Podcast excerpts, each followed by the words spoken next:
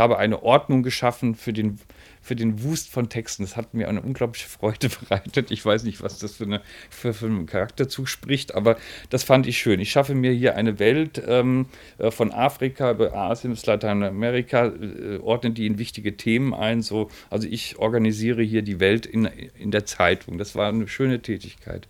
Aber jetzt, äh, was die G7 wann wie beschließt und warum und was da für Prozesse dahinter stehen, und die ganze Tagespolitik, die hat mir eigentlich nicht wahnsinnig interessiert. Ja, ich glaube, dieses Esoterik-Thema war schon das Thema, was ich, äh, ja, was damals so mein, was ich da so reingebracht habe, weil ich persönlich damit beschäftigt war.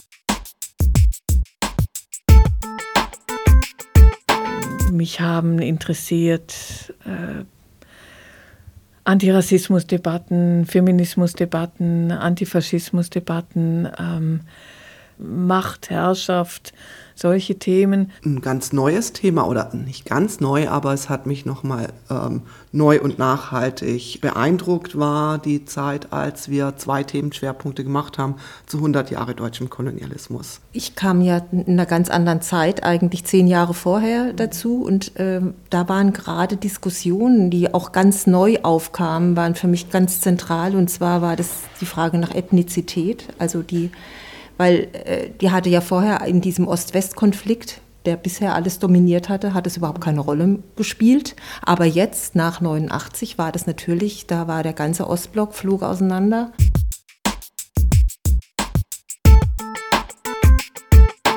Wir haben zum einen praktisch die, uns die Frage gestellt, ist jetzt die dritte Welt auch im Osten oder ähm, müssen wir uns da ausdehnen? Suchen wir da jetzt auch unseren ähm, ja, setzen wir uns damit auseinander. Und zum anderen war natürlich auch die Frage, was sind die Grundlagen von diesen ethnischen Bewegungen? Da haben wir auch ganz viele, also was heißt viele? Wir haben einen Themenschwerpunkt zu Ethnizität und Nationalismus gemacht. Ich hatte ja auch Jimmy vorher nach diesem entwicklungspolitischen Buch gefragt, Hilfe oder Ausbeutung.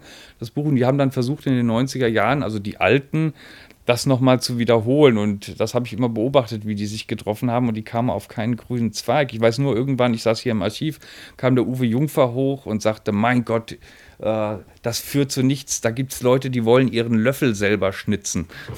Dann kamen noch andere Diskussionen eben um Intervention auch noch dazu, eben diese UN-Intervention, die bei die Frage bei Ruanda, hätte es verhindert werden können und was kann die UN überhaupt leisten? Ist es sinnvoll, dass sie eingreift und so weiter? Da waren viele, viele harte Diskussionen auch hier in der ADW und interessante Diskussionen, die mich auch sehr stark geprägt haben. Natürlich hatten wir auch kontroverse Diskussionen zu einzelnen Artikeln, natürlich Klassiker Israel-Palästina-Konflikt. Ähm, militärische Interventionen, um, das, um diesen euphemistischen Begriff zu benutzen. 1988 nämlich gab es hier ähm, Diskussionen mit schweren Frakturen äh, um Palästina und um den Sendero Luminoso, also den leuchtenden Pfad in, in Peru, wo dann, wo es hieß, wo dann auch die Türen geknallt haben und geschrien wurde und Leute sich aus dem Impressum haben streichen lassen und welche auch die ADW ganz verlassen haben. Es gab immer solche Themen, die, die auch einfach äh, zu Kontroversen geführt haben. Und mich reizt es eher, als dass es mich abschreckt, aber es gab auch genug Leute, die es abgeschreckt hat.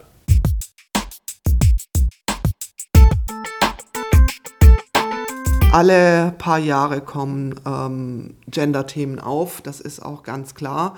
Wir sagen zwar immer, ähm, Gender soll ein Querschnittsthema sein und in jedem Heft ähm, bedacht werden, aber ich sage weiterhin, wenn wir den Blick nicht richtig schärfen und immer ähm, absichtlich nochmal auf Gender-Themen legen, geht es schnell runter. Äh, das ist ja auch so ein Lernprozess, wenn du dich vorher nicht damit beschäftigt hast und fängst dann an, dich da reinzulesen und reinzuarbeiten.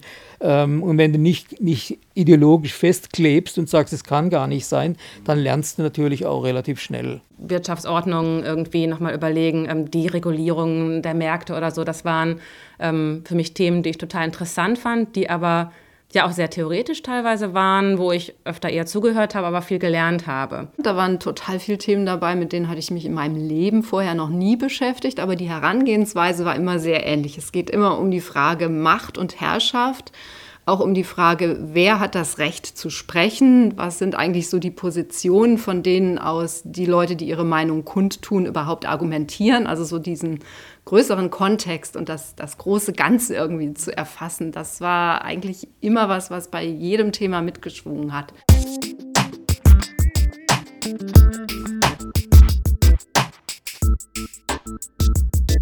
Für mich ist tatsächlich, was ich mit dem IZ3W verbinde, ist eine bestimmte Haltung an Themen heranzugehen, und zwar an ganz vielfältige Themen. Ich finde, es ist immer eine grundsätzlich radikale, linke, gesellschaftskritische Perspektive, die eben auf alle Themen angewandt wird. Und das ist eigentlich das, was ich, was ich am IZ3W spannend finde.